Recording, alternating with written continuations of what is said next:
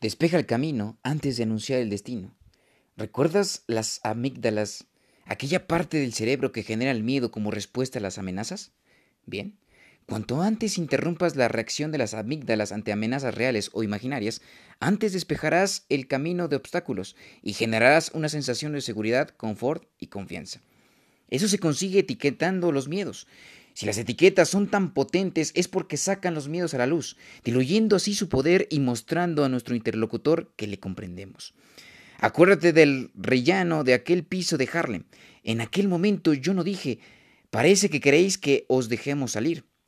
Todos podríamos estar de acuerdo en eso, pero no habría disipado el miedo real que planeaba sobre aquel apartamento, ni habría mostrado que yo empatizaba con la desalentadora complejidad de la situación. Por eso fui directo a la amígdala y dije, parece que no queréis volver a la cárcel. Una vez etiquetadas y expresadas, las reacciones negativas que se produzcan en la amígdala de tu contraparte empezarán a ablandarse y te sorprenderá ver lo rápido que pasa de la preocupación al optimismo. La empatía es un potenciador del humor muy potente. El camino nunca se despeja con facilidad, así que no te desmoralices si tienes la impresión de que el proceso avanza con demasiada lentitud. La negociación en la torre de apartamentos de Harlem se prolongó durante seis horas. Muchos de nosotros superponemos un temor sobre otro, como capas que nos protegen del frío, así que llegar hasta la zona de seguridad lleva su tiempo. Tal fue la experiencia de otras de mis alumnas recaudadoras de fondos para las Girl Scouts, que chocó casi accidentalmente dando marcha atrás con los miedos de su interlocutora. No estamos hablando de alguien que vendiera galletas para las Girl Scouts. Mi alumna era una recaudadora de fondos con experiencia que trataba con mecenas que entregaban entre mil y veinticinco mil dólares de una sola vez. A lo largo de los años había desarrollado un sistema muy eficaz para conseguir que sus clientes, generalmente mujeres adineradas, abrieran la chequera invitaba a una potencial donante a su oficina, le servía unas galletas de las Girl Scouts y le mostraba un álbum de fotos conmovedoras y cartas manuscritas de proyectos que, que concordaban con su perfil.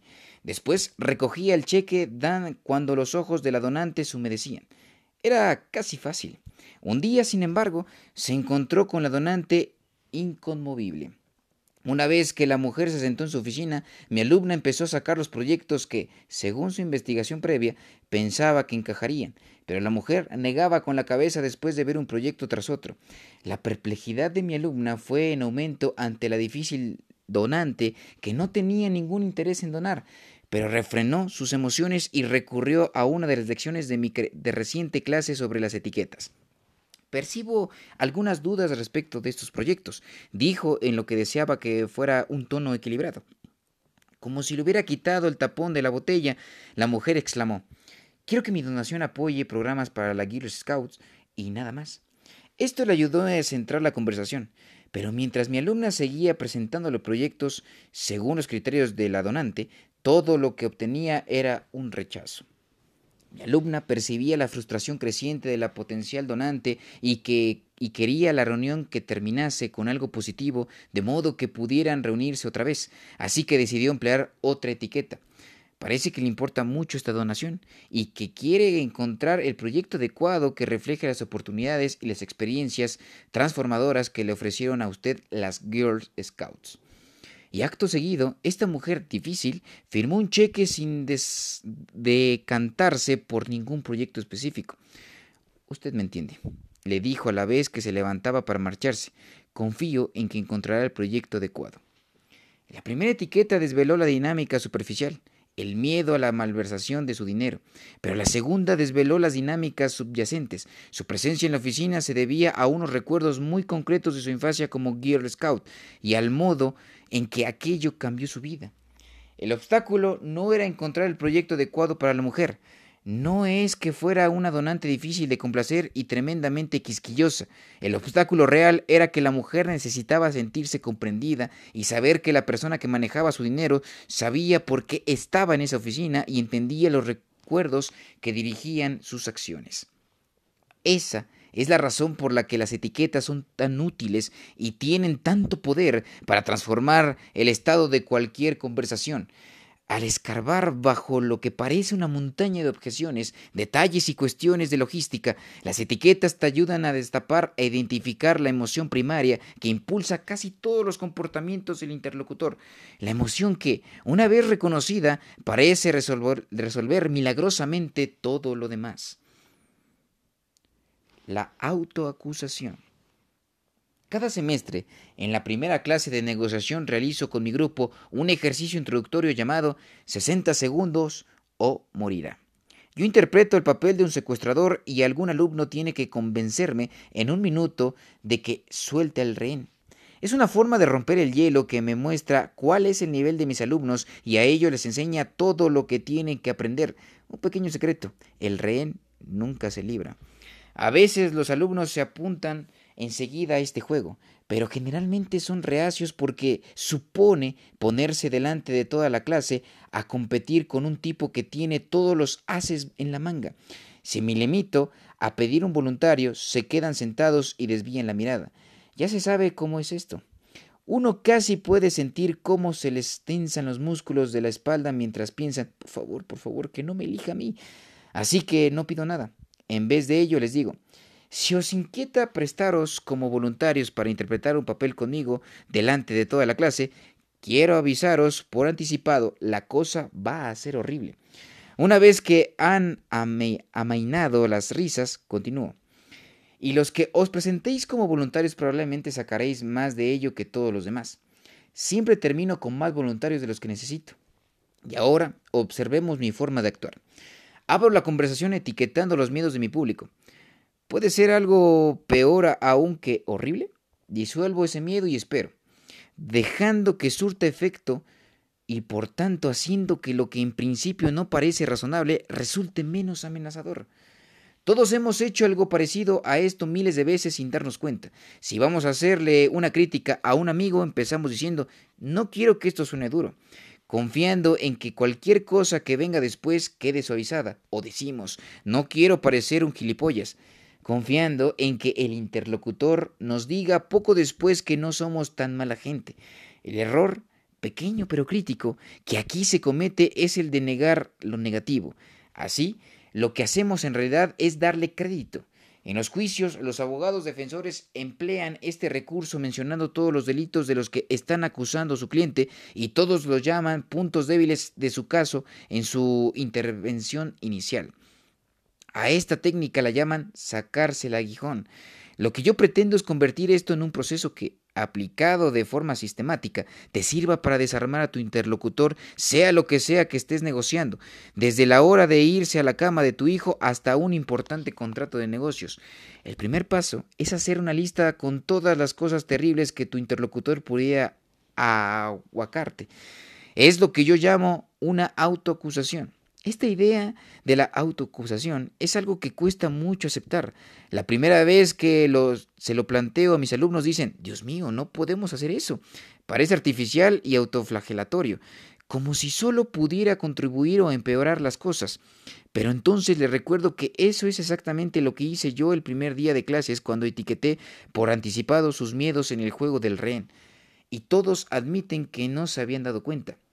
Como ejemplo, voy a emplear la experiencia de una de mis alumnas, Ana, porque no puedo estar más orgulloso de cómo llegó a convertir en un millón de dólares lo que aprendió en mi clase.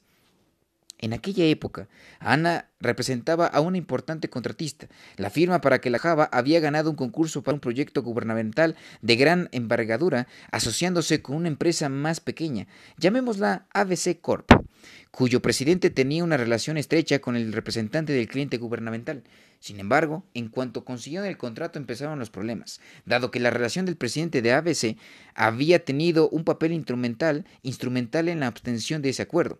ABC sentía que se le debía un pedazo de pastel, correspondiera o no a su parte del contrato. Y así, aunque según el contrato disponía de fondos para emplear a, nuevas, a nueve trabajadores, el presupuesto empezó a sufrir recortes, puesto que la empresa de Ana tenía que desarrollar también el trabajo de ABC. La relación entre ABC y la empresa de Ana fue empeorando a base de correos electrónicos injuriosos y amargas quejas. Con un margen de beneficios ya reducido, la empresa de Ana se vio forzada a entrar en unas duras negociaciones para que ABC admitiera otro recorte de los fondos hasta cinco trabajadores y medio. Las negociaciones dejaron a ambas partes con mal sabor de boca. Los correos electrónicos injuriosos cesaron. De hecho, no hubo más correos electrónicos. Y cuando no hay comunicación, siempre es mala señal. Unos meses después de aquellas dolorosas conversaciones, el cliente pidió un importante replanteamiento del proyecto y la empresa de Ana se vio ante la posibilidad de perder una gran cantidad de dinero si ABC no accedía a realizar más recortes. Dado que ABC no estaba cumpliendo su parte del acuerdo, la empresa de Ana habría tenido razones de peso para romper el contrato con ABC. Pero eso habría dañado la reputación de la empresa de Ana con un cliente muy importante y habría supuesto litigios por parte de ABC. En este escenario, Ana tuvo que organizar una reunión en la que ella y sus socios pensaban informar a ABC de que sus fondos iban a quedar reducidos a tres trabajadores. Era una situación delicada, pues ABC ya estaba insatisfecha con el anterior recorte. Aunque normalmente Ana era una negociadora agresiva y confiada, la preocupación por estas negociaciones le quitó el sueño durante semanas. Tenía que conseguir concesiones y al mismo tiempo mejorar la relación. No era tarea sencilla, no. Para preparar la reunión, lo primero que hizo Ana fue sentarse con su socio en la negociación, Mark y hacer una lista con todo lo negativo que ABC les podía achacar. La relación se había estropeado mucho tiempo antes, así que la lista era enorme, pero las acusaciones de mayor envergadura eran fáciles de, de detectar. Sois el clásico gran contratista que intenta sacar del acuerdo a la parte pequeña. Nos prometéis que tendríamos esta cantidad de trabajo y habéis incumplido la promesa. Podráis habernos hablado de este problema hace semanas para que estuviésemos preparados. Después, Ana y Mark se turnaron para hacer el papel de ambas partes. Uno de ellos hacía de ABC y el otro desarmaba las acusaciones con etiquetas anticipatorias. Cuando acabamos, cuando acabemos, vais a pensar que somos el gran contratista sin escrúpulos, dijo Ana con una cadencia pausada y una entonación natural. Parece que lo que sentís es lo que este trabajo se os prometió desde el principio, siguió Mark. Lo ensayaron frente a uno, a un observador, perfeccionando su ritmo, decidiendo en qué punto iban a etiquetar cada uno de sus miedos y planeando cuándo incluir pausas significativas. Era puro teatro. Cuando llegó el día de la reunión, Ana abrió el encuentro reconociendo las quejas principales de ABC.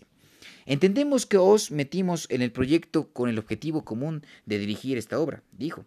Debéis estar sintiendo que se os ha tratado injustamente y que desde entonces hemos alterado las condiciones del acuerdo de formas significativas. Somos conscientes de que creéis que os prometió este trabajo. Esto fue recibido con un gesto de asentimiento enfático por parte de los representantes de ABC, así que Ana continuó describiendo la situación para animar a los representantes de ABC a que les vieran como, como compañeros de equipo, salpicando sus afirmaciones con preguntas abiertas que mostraban que les estaba escuchando. ¿Qué más creéis que es importante añadir a todo esto? Al etiquetar los miedos y pedir su aportación, Ana pudo sonsacarles un dato importante sobre los temores de ABC, concretamente que ABC esperaba que aquel fuera un contrato muy beneficioso porque creía que la empresa de Ana estaba obteniendo muchos beneficios con este proyecto.